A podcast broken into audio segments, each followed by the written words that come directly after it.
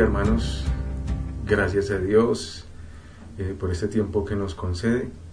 Gracias a Dios por cada uno de ustedes que se pudieron conectar, hermanos en Cristo y amigos. Hoy vamos a abrir la palabra de Dios en Apocalipsis capítulo 8 y vamos a ver desde el versículo 13 y vamos a pasar al capítulo 9 eh, todo el capítulo. Entonces vayan abriendo sus Biblias en Apocalipsis capítulo 8 versículo 13 y vamos a estar leyendo hasta el final del capítulo 9. La palabra de Dios dice así. El quinto ángel tocó la trompeta y vi una estrella que había caído del cielo a la tierra y se le dio la llave del pozo del abismo. Cuando abrió el pozo del abismo, subió humo del pozo, como el humo de un gran horno, y el sol y el aire se oscurecieron por el humo del pozo. Y del humo salieron langostas sobre la tierra, y se les dio poder como tienen poder los escorpiones de la tierra. Se les dijo que no dañaran la hierba de la tierra, ni ninguna cosa verde, ni ningún árbol, sino solo a los hombres que no tienen el sello de Dios en la frente. No se les permitió matar a nadie, sino atormentarlo por cinco meses. Y su tormento era como el tormento de un escorpión cuando pica al hombre. En aquellos días los hombres buscarán la muerte y no la hallarán, y ansiarán morir, y la muerte huirá de ellos. Y el aspecto de las langostas era semejante al de caballos dispuestos para la batalla, y sobre sus cabezas tenían como coronas que parecían de oro, y sus caras eran como rostros humanos. Tenían cabellos como de mujer, y sus dientes eran como de leones. También tenían corazas como corazas de hierro, y el ruido de sus alas era como el estruendo de carros, de muchos carros que se lanzan a la batalla. Tienen colas parecidas a escorpiones y a quijones, y en sus colas está su poder para hacer daño a los hombres por cinco meses. Tienen sobre ellos por rey al ángel del abismo, cuyo nombre es en hebreo Abadón, y en griego se llama Apolión. El primer ay ha pasado. He aquí aún vienen dos ayes después de estas cosas. El sexto ángel tocó la trompeta, y oí una voz que salía de los cuatro cuernos del altar de oro que está delante de Dios, y decía al sexto ángel que tenía la trompeta, Suelta a los cuatro ángeles que están atados junto al gran río Éufrates. Y fueron desatados los cuatro ángeles que habían sido separados para la hora, el día, el mes y el año, para matar la tercera parte de la humanidad.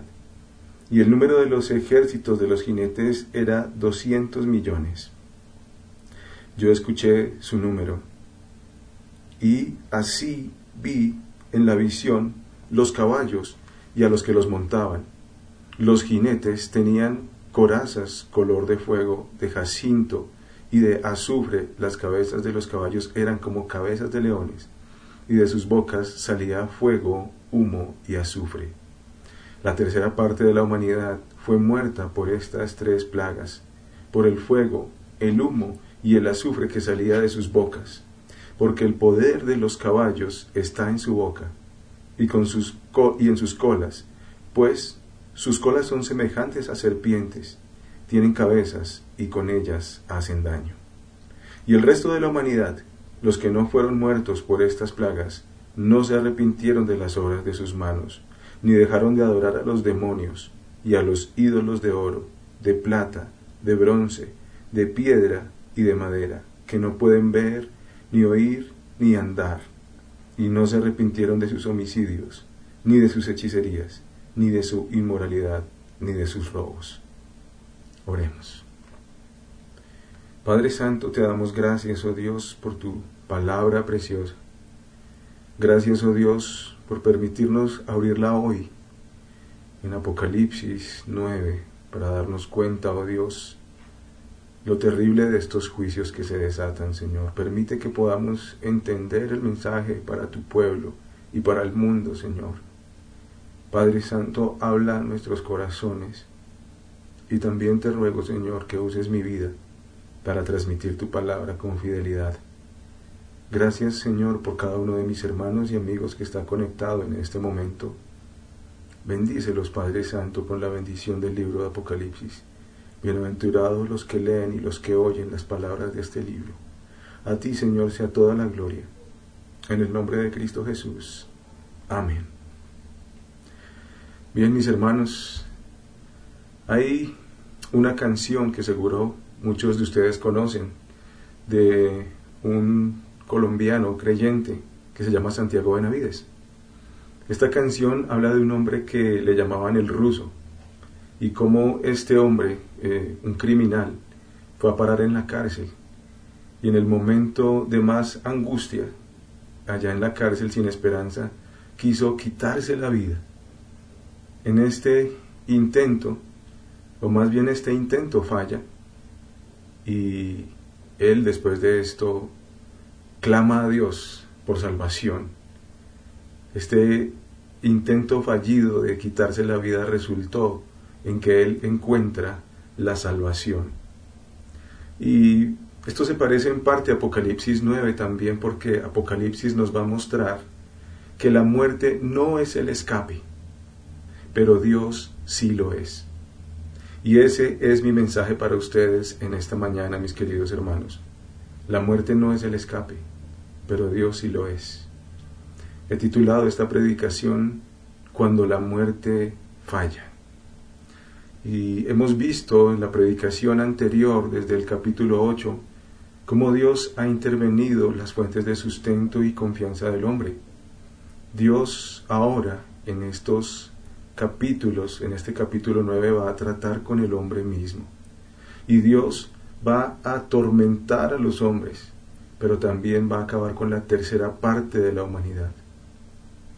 Abordaremos este pasaje en dos partes, considerando precisamente la primera de ellas del versículo 13 del capítulo 8 hasta el capítulo 9 versículo 12, la muerte es el espejismo de un remedio.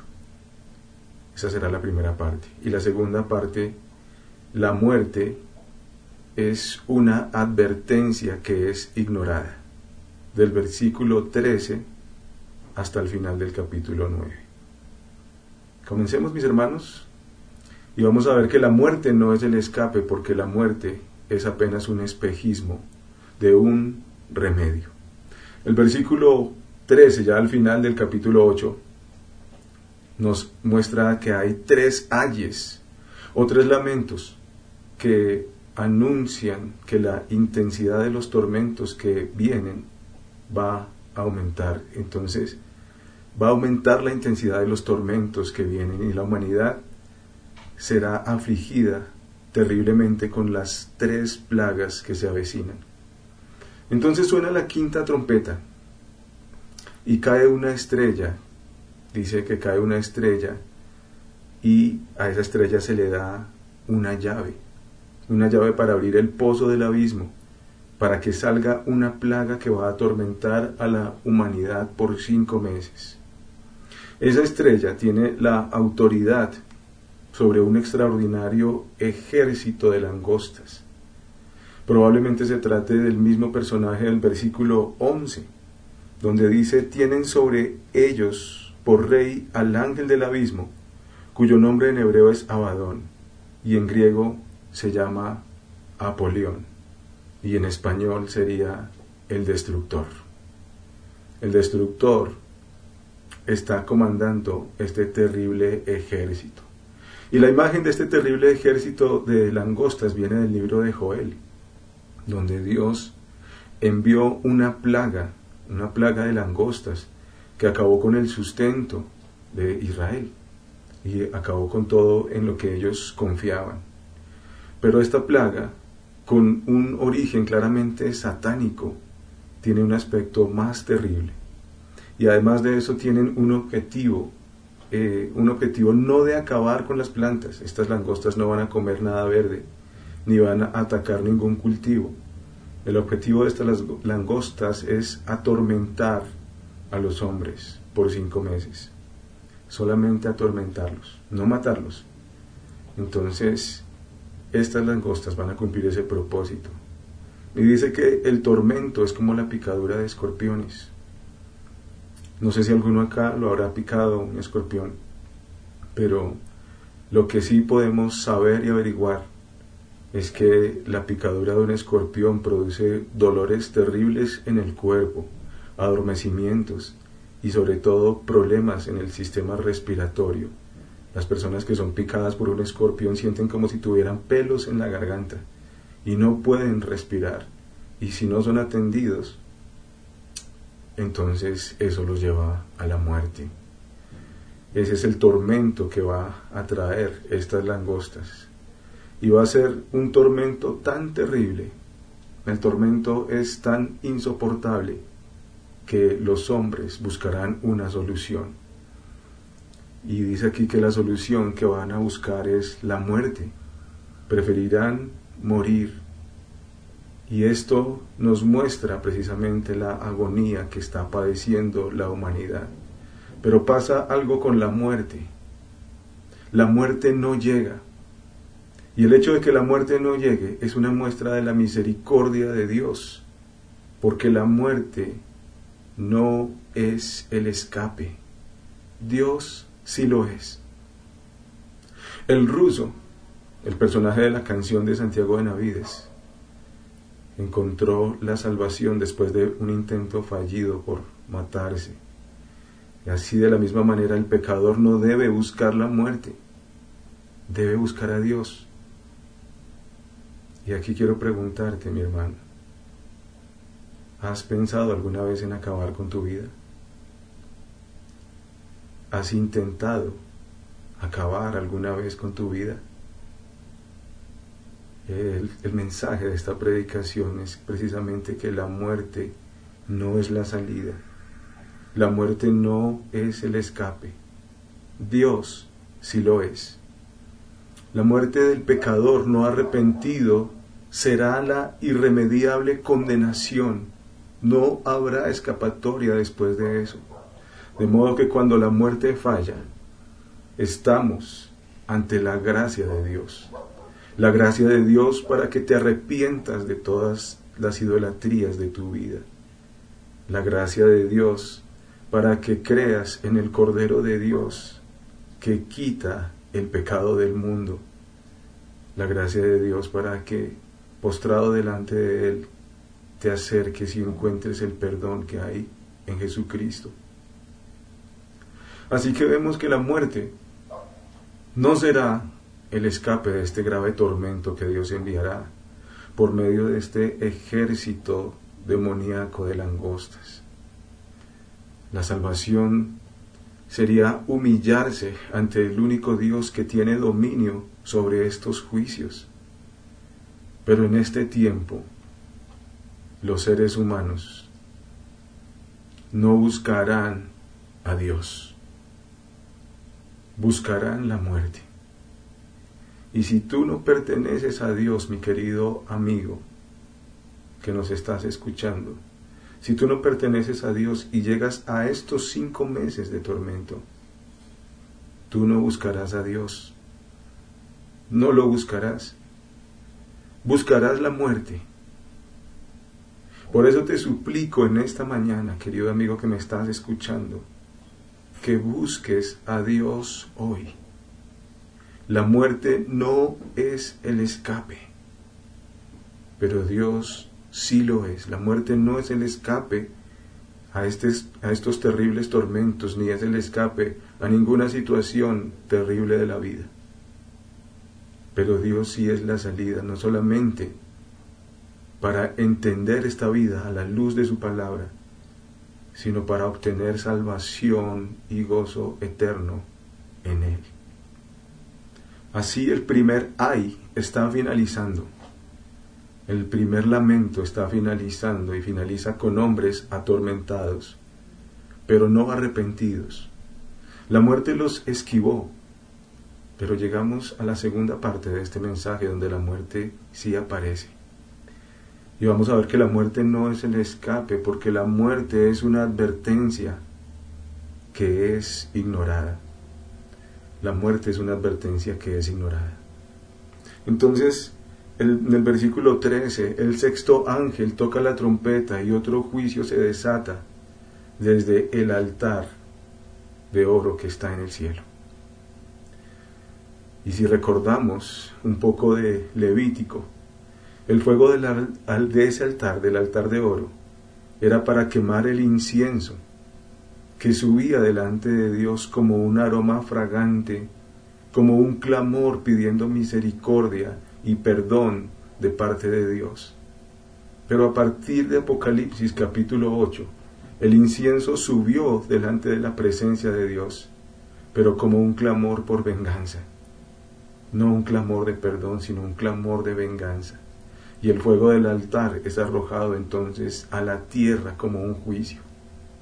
Y ahora, desde el altar, entonces, desde el altar se oye una voz, una voz que desata ahora el justo juicio de Dios en el momento que Él lo ha determinado. Dice versículo 15, y fueron desatados los cuatro ángeles que habían sido preparados para la hora, el día, el mes y el año para matar la tercera parte de la humanidad. Esto nos muestra que es Dios el que está en control de estos juicios. No es Satanás el que está ejecutando todo esto, es Dios mismo y Dios tiene el control y desata sus juicios en el momento justo que Él lo ha determinado. Y entonces un ejército de 200 millones de jinetes con sus caballos monstruosos, como leímos hace un momento, una descripción aterradora, salen para matar la tercera parte de la humanidad. Las plagas que trae este ejército son las mismas que Dios utilizó para destruir las ciudades de Sodoma y Gomorra. Fuego, humo y azufre, dice el versículo 18. La tercera parte de la humanidad fue muerta por estas tres plagas, por el fuego, el humo y el azufre que salían de sus bocas, las mismas plagas, los mismos juicios que vimos en la destrucción de Sodoma y Gomorra. Este ejército, al igual que las langostas, es descrito de una forma asombrosa, de una forma aterradora, de una forma que es hasta difícil de imaginar. Lo cierto es que es un ejército terrible. Se trata de un ejército de monstruos. Se trata de armas químicas. Se trata de un ejército de hombres. No lo sabemos. Lo que sí podemos ver es que quemados y asfixiados, la tercera parte de la humanidad pasa a la eternidad. Y es una eternidad de condenación. Ya no hay vuelta atrás. Ya no hay arrepentimiento ahí. Ya no hay oportunidad de salvación. Y esto nos lleva a mirar la conclusión la parte final de este pasaje donde podemos ver algo más que resulta de este juicio. Versículo 20 dice, y el resto de la humanidad, los que no fueron muertos por estas plagas, no se arrepintieron de las obras de sus manos, ni dejaron de adorar a los demonios y a los ídolos de oro, de plata, de bronce y de piedra y de madera, que no pueden ver, ni oír, ni andar. Y no se arrepintieron de sus homicidios, ni de sus hechicerías, ni de su inmoralidad, ni de sus robos. Así que, queridos hermanos y amigos que nos están escuchando, la muerte de la tercera parte de la humanidad es una advertencia que no llega a esta humanidad que está siendo atormentada. La muerte aquí no es la salida porque está enviando un mensaje que aquellos que quedan vivos simplemente ignoran. Dos tercios de la humanidad restante no se arrepienten de sus pecados, no se arrepienten de su maldad. No les importa lo que ha pasado y simplemente se van a apegar más y más a sus pecados. Simplemente se van a apegar más a adorar y aferrarse a las cosas materiales.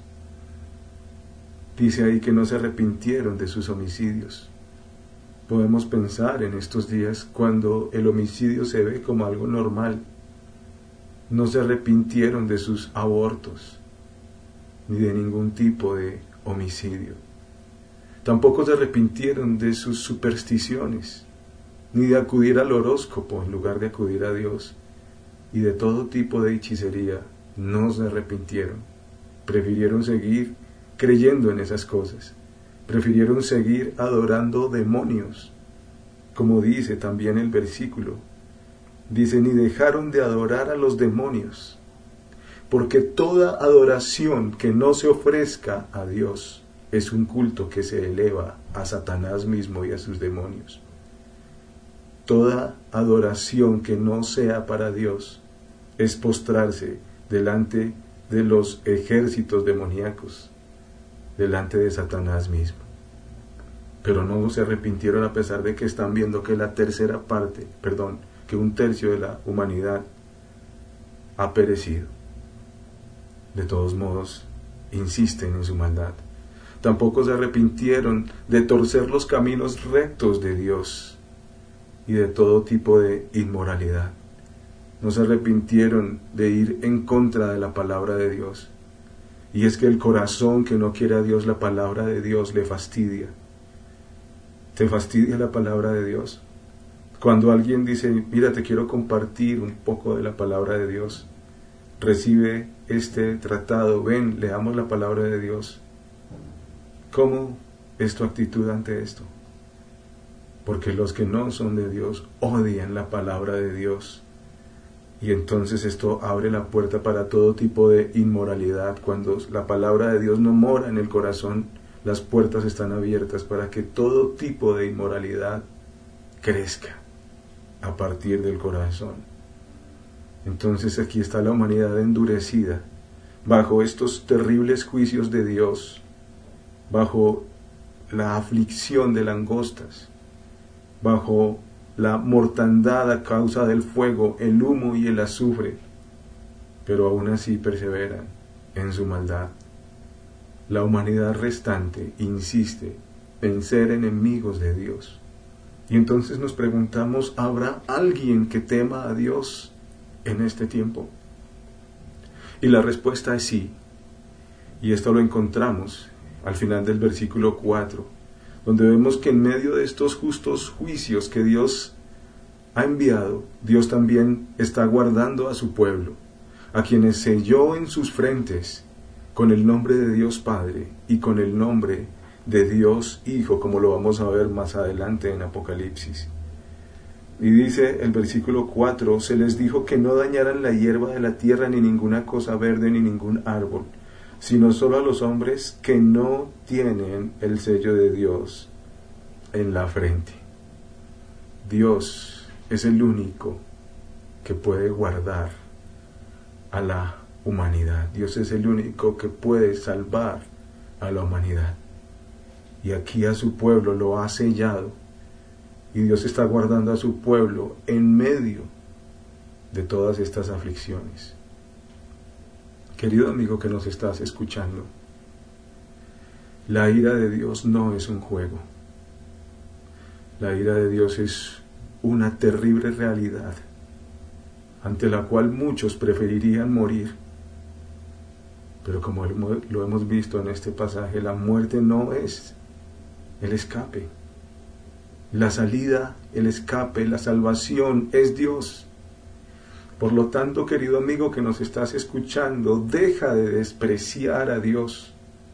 Antes de que sea demasiado tarde, abandona todas tus idolatrías. Arrepiéntete de todos tus pecados y clama a Dios por su perdón. La salvación es posible solamente en Cristo. La palabra de Dios dice que el que cree en Él no será condenado, pero el que rehúsa creer en el Señor Jesucristo ya está condenado. No seas necio, no rechaces la palabra de Dios. Si llegas a este tiempo del que estamos hablando, si llegas a contemplar estos juicios y no te has arrepentido, tampoco te arrepentirás en este tiempo. No buscarás a Dios, buscarás la muerte, abrazarás con todas tus fuerzas a todos, todas tus confianzas, todos tus ídolos materiales y no buscarás a Dios. Lo mejor que puedes hacer es que atiendas este llamado, que recibas la palabra de Dios, que escuches con atención, que te humilles delante de Dios. La palabra del Señor dice en Juan 3:18, en verdad, en verdad les digo, el que oye mi palabra y cree al que me envió tiene vida eterna y no viene a condenación, sino que ha pasado de muerte a vida. Queridos hermanos, miembros de la Iglesia Bautista Renacer, tenemos una gran bendición. Alabemos a Dios que está en control de todas las cosas que está en control de todos estos terribles juicios y que nos guardará de todo esto. Alabemos al Señor que nos salvó y nos selló con su Espíritu Santo para que seamos suyos. El Señor nos ha salvado, alabemos al Señor por esto. Si Dios no nos hubiera salvado, le odiaríamos con todas las fuerzas de nuestro corazón, como vemos que ocurre con la humanidad en este tiempo. Busquemos con urgencia anunciar el Evangelio, mis queridos hermanos. Anunciemos el Evangelio de nuestro Señor a nuestros familiares y amigos sin Cristo. Que no lleguen a este tiempo, que no caigan bajo la inescapable ira de Dios. Oremos, mis hermanos.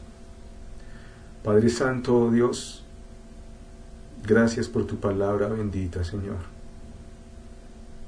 Padre Santo, tus juicios son justos y verdaderos.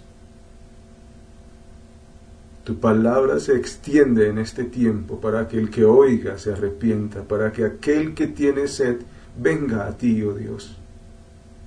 Padre Santo, permite que tu palabra sea escuchada para salvación. Que nuestros amigos que están en este momento escuchando, oh Dios, se arrepientan delante de ti que entregaste tu vida en la cruz para perdonar nuestros pecados.